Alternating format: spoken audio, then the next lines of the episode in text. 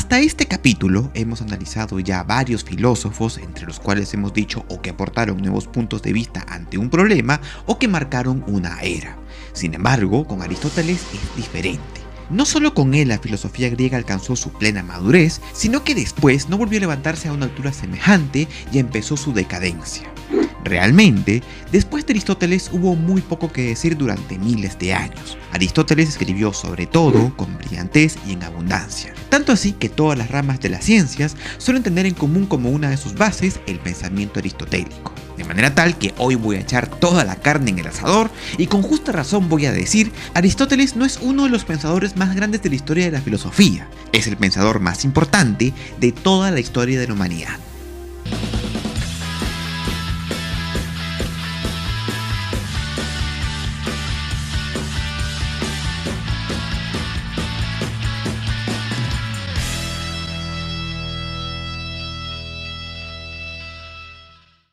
Aristóteles era un macedonio que a los 18 años ingresó a la Academia de Platón. Contrario a lo que se cree, Aristóteles se llevaba muy bien con su maestro, hasta el punto que llegó a enseñar en la misma academia, formando parte de ella por al menos 20 años. Tras la muerte de Platón, Aristóteles dejó la academia, viajó y su pensamiento empezó a distanciarse más y más del de su maestro, periodo en el que el rey Filipo de Macedonia le encargó la educación de su hijo Alejandro, más tarde mejor conocido como Alejandro Magno. Ya en esta última etapa de su vida, Aristóteles fundó su liceo, donde se dedicó enteramente a la enseñanza hasta un año antes de su muerte.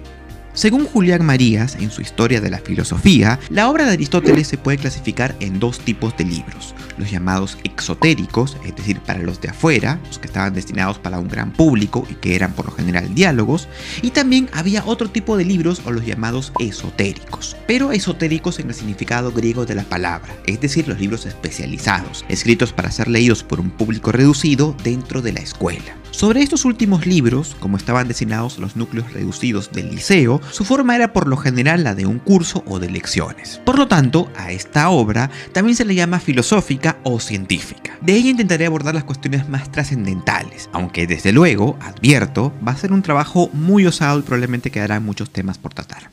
Vamos a empezar por lo que Aristóteles llamaba la filosofía primera, pero que en el siglo I de nuestra era, por edición de Andrónico de Rodas, pasó a ser conocida como metafísica gracias a un capricho editorial en el que los libros de la filosofía primera estaban ubicados detrás de los de la física. Sin embargo, aquí lo importante es que Aristóteles en estos libros abordaba el tema del saber, que es la cuestión más esencial, ya que antes de ocuparnos de cualquier otro conocimiento, primero tenemos que entender cómo conocemos.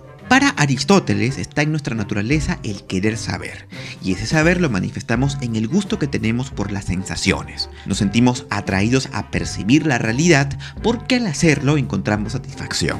No son placenteros los estímulos visuales, auditivos, olfativos, táctiles y gustativos. No todos, es verdad, pero los que nos producen desagrado igual los queremos conocer pues para evitarlos.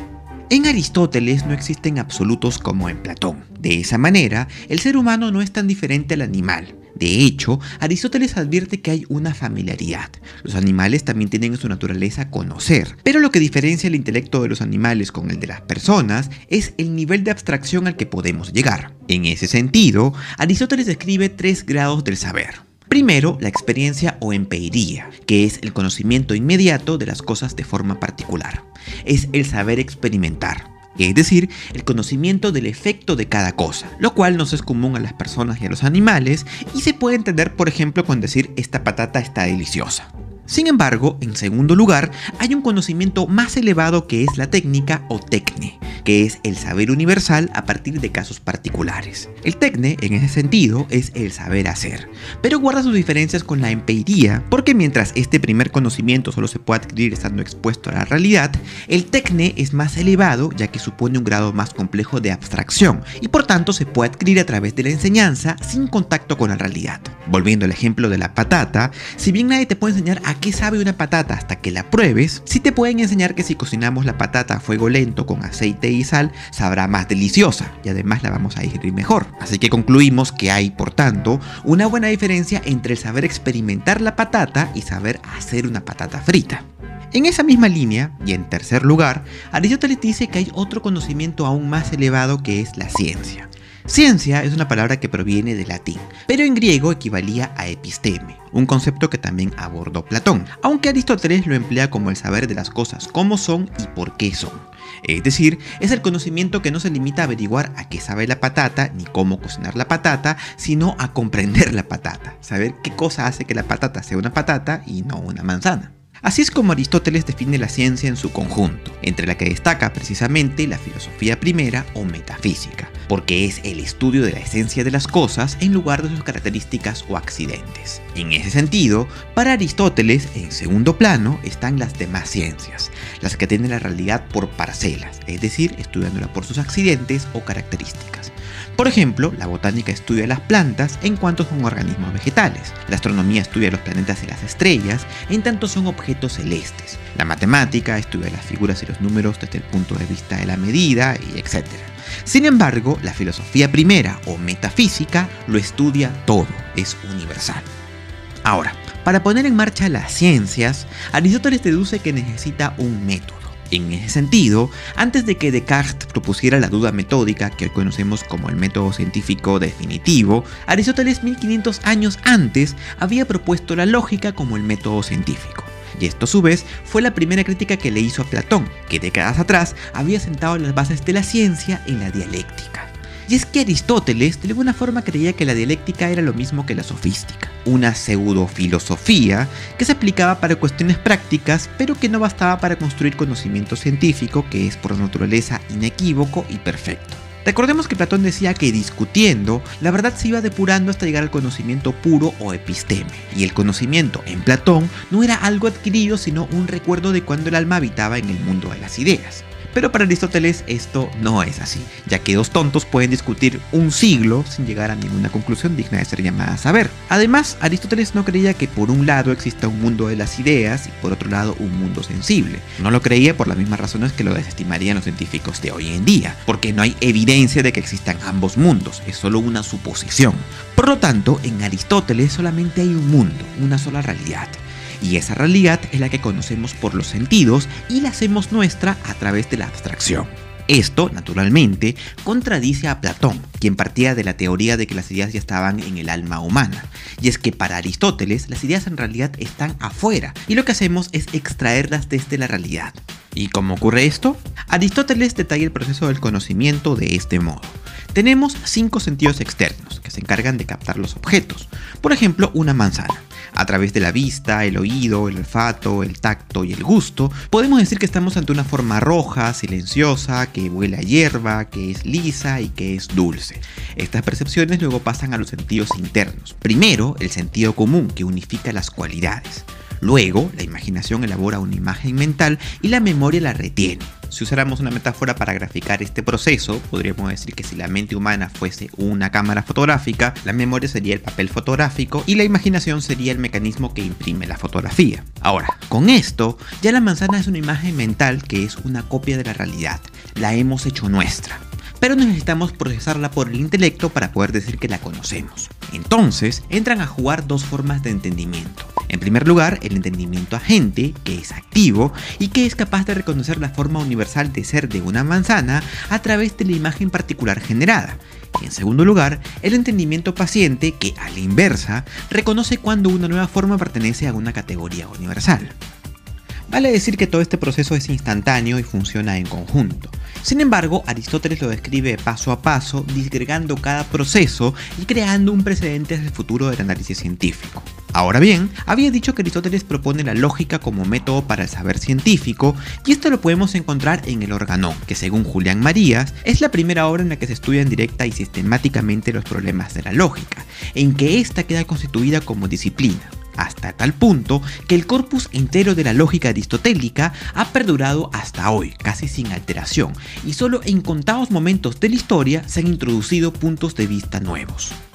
La noción central de la lógica aristotélica es el silogismo, que es la base del pensamiento racional deductivo. Un silogismo es un argumento compuesto de tres partes, una premisa mayor, una premisa menor y una conclusión. Los hay de diferentes formas, pero el más familiar se puede ejemplificar de esta manera. Todos los hombres son mortales, esta sería la premisa mayor. Sócrates es un hombre, esta sería la premisa menor. Entonces, concluimos, Sócrates es mortal. Con lo cual podemos decir que se ha demostrado de forma lógica que Sócrates es mortal, aun cuando no estaba dicho de forma expresa. Esta es la base del pensamiento científico de Aristóteles, lo cual va mucho más allá de la dialéctica porque en primer lugar sintetiza el proceso racional, restándole la parte confrontacional, y en segundo lugar porque tiene unas reglas claras con las que inequívocamente podemos llegar a detectar cuando un argumento es inválido. Quizás pronto me anime a hacer un video sobre las reglas de la lógica un poco más extenso que el que hice ya hace algunos años, pero de momento te invito a ver aquel video y los de mi serie Falacias Lógicas que podrían ayudarte a tener un mejor panorama de este tema. Sobre la ética aristotélica, podemos decir que su exposición fundamental la encontramos en su libro Ética a Nicómaco, dedicado probablemente a su hijo Nicómaco. En este libro se plantea que el bien es el fin último de las acciones humanas y que al alcanzarlo nos produce felicidad. Esto se puede simplificar de esta manera. Una acción correcta es la que nos hace felices y una acción incorrecta es la que no nos hace felices. De modo tal que podemos medir la bondad de nuestras acciones en el grado de felicidad que éstas nos producen. Ahora, esto contradice un poco la moral socrática que luego retomó Platón, en la que se afirmaba que uno es malo simplemente porque no conoce el bien.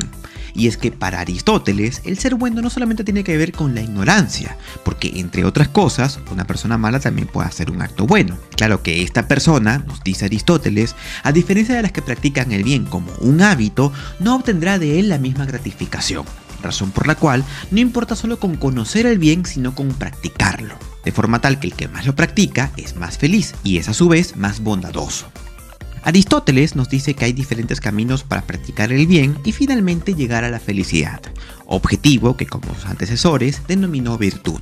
Solo que Aristóteles no ubica la virtud como una cualidad etérea, sino que la asocia con la justicia en su doctrina del justo medio.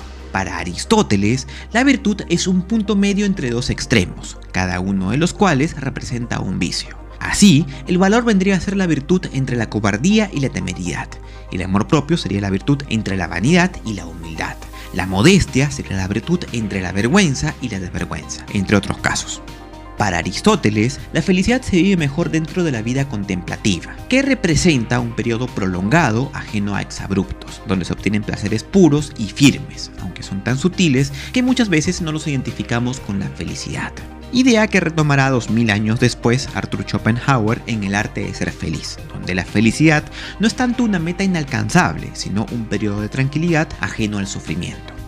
Y ya para terminar, en Aristóteles el mejor individuo es un personaje muy distinto al que predica la moral cristiana. Para Aristóteles, la mejor persona es la que tiene que tener amor propio y que no menosprecie sus propios méritos. Se trata de una persona recta que ama a quien lo merece y que desprecia a quien quiera que se merezca su desprecio. Puede ser esta una descripción muy fría del ideal humano, como decía Bertrand Russell, que afirma que la descripción aristotélica se queda corta incluso describiendo conceptos como la amistad, pero yo pienso que tanto Aristóteles como los antiguos maestros solían tener esta visión desapasionada precisamente porque dedicaban sus enseñanzas a jóvenes discípulos que venían dominados por las pasiones propias de su edad, con lo cual era menester de los maestros intentar apaciguarlos, o en el caso ya de los adultos, intentar que se mantengan en el camino firme.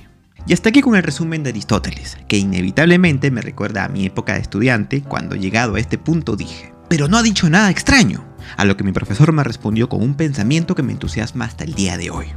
La filosofía no es un conjunto de pensamientos disparatados que se dicen para dar explicaciones alternativas. La filosofía es un conjunto de pensamientos que intentan dar con la explicación definitiva. En ese sentido, el pensamiento de cada filósofo tiene que ser medido por su cercanía a la verdad. Aristóteles pensó todos los conceptos que acabamos de ver y muchos otros hace más de 2300 años, y si sus ideas no nos suenan extrañas al día de hoy, es porque precisamente hasta ahora han demostrado ser definitivas. Si este video te gustó y quieres venir por más, te invito a suscribirte a mi canal y a pinchar la campanita para que siempre estés atento a todas las notificaciones. De manera especial, y debido al contexto de crisis que estamos viviendo, me gustaría invitarte a que te pases por el Patreon del Monitor Fantasma, cuyo link pongo en pantalla o en la descripción de este video, para que analices la posibilidad de aportar algo al canal para poder continuar haciendo videos como este. Ahora se despide de Tito, mío Josué, y espero verte en una muy próxima oportunidad. Per áspera ad astra.